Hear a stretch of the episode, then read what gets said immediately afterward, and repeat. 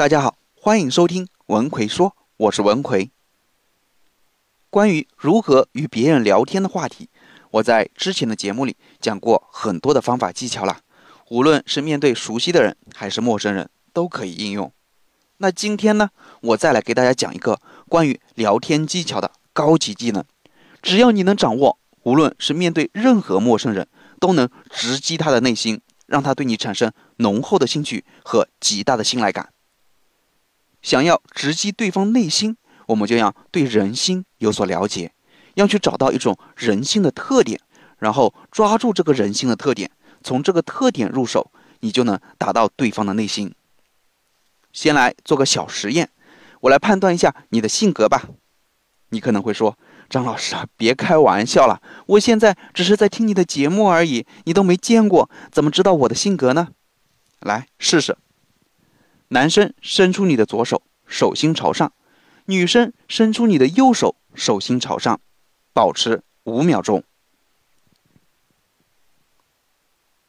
好，从你的手相中，我大致能判断你的性格是这样的：你这个人有时性格很外向，善于交际，与别人相处的很快乐；但有时却很内向，做事非常小心谨慎，深居简出。甚至可能还会宅在家里面。你外表看起来很有自信，但内心也有烦恼或不安的一面。摸着你的良心想一想，你是不是这样的人？我说中了多少？为什么我能说中你？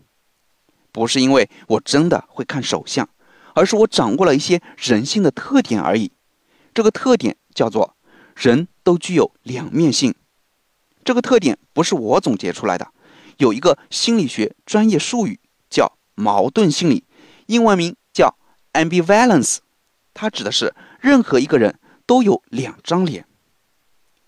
你看起来性格很直率，所以大家对你不会有什么顾忌，就算是难听的话也会直说。其实有时候你是很容易被这种小事打败的，心里也很难过，对吗？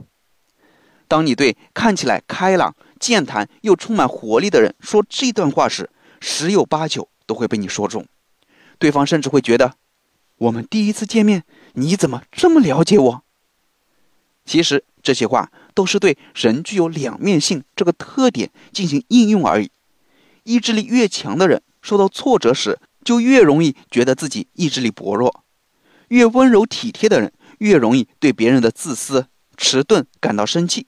觉得对方是个坏蛋，然后回头一想，又开始自责：“我真是太不够温柔体贴了，怎么可以有这样的想法呢？”所以，一个人某方面的个性特点显著时，相反另一方面就会同时强烈存在，以维持整体的平衡。当你明白了这个人性的特点之后，接下去的事就好办了。我有一个学员是从事机械制造行业的，你也知道这个行业。男多女少，都快三十岁了，还没有找到女朋友。他觉得自己不会说话，面对女生不知道说些什么，即使说了，也是些不痛不痒的话题，比如“今天天气不错啊，吃饭了吗？”等等，完全无法给女生留下好的印象。但自从他学了我这个说话技巧后，情况改善就比较大了。有一次，他去相亲，看中一个自己非常满意的女生，他决定。要用点说话技巧了。他对女生说：“你看起来好像有点冷淡，但两个人真正在一起后，你会非常温柔。我想你对以前的男朋友也是这样吧？”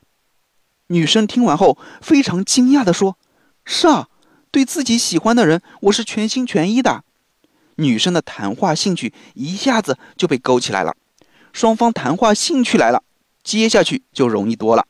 后来这个女生。就成了我这位学员的女朋友。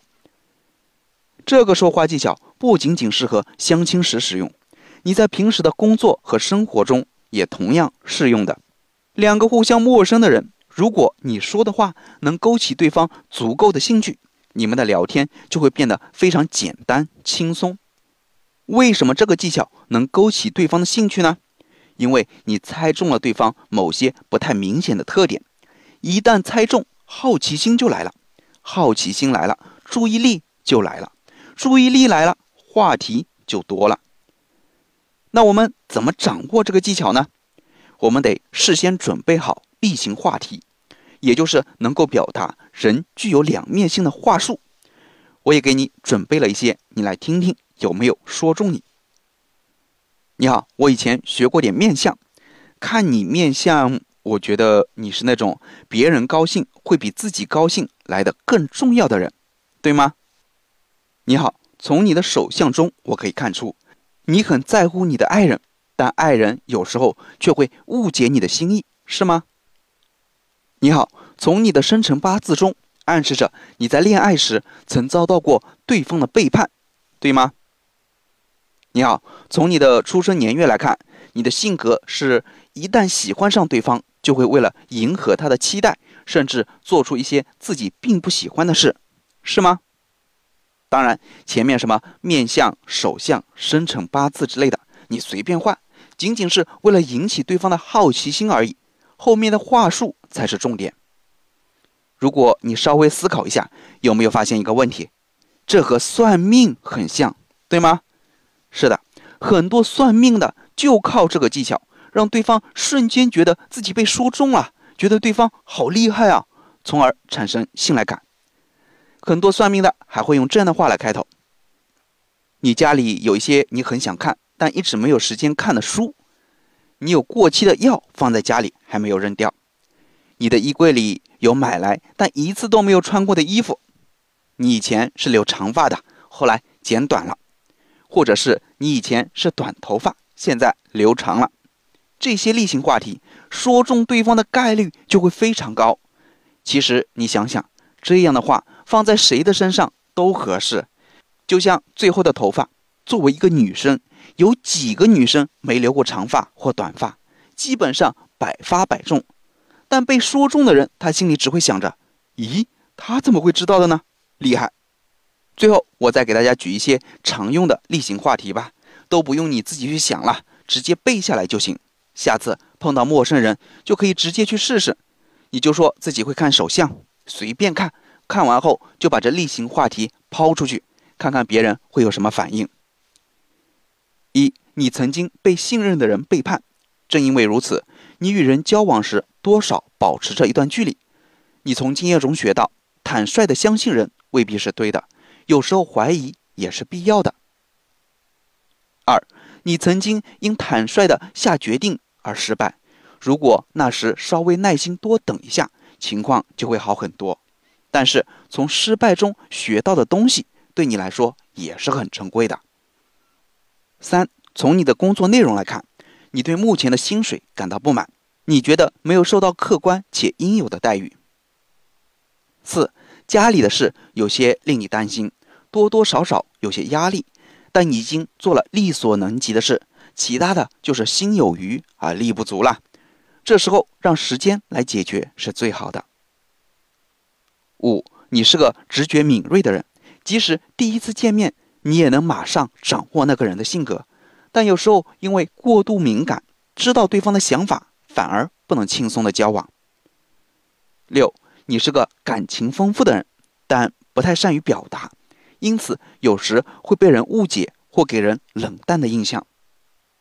七，你希望自己能赚更多的钱，让家人过上更好的生活。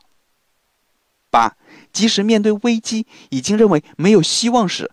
最后还是会忽然出现贵人来相助。你过去的人生有好几次这样的事情，经常受到贵人的保护。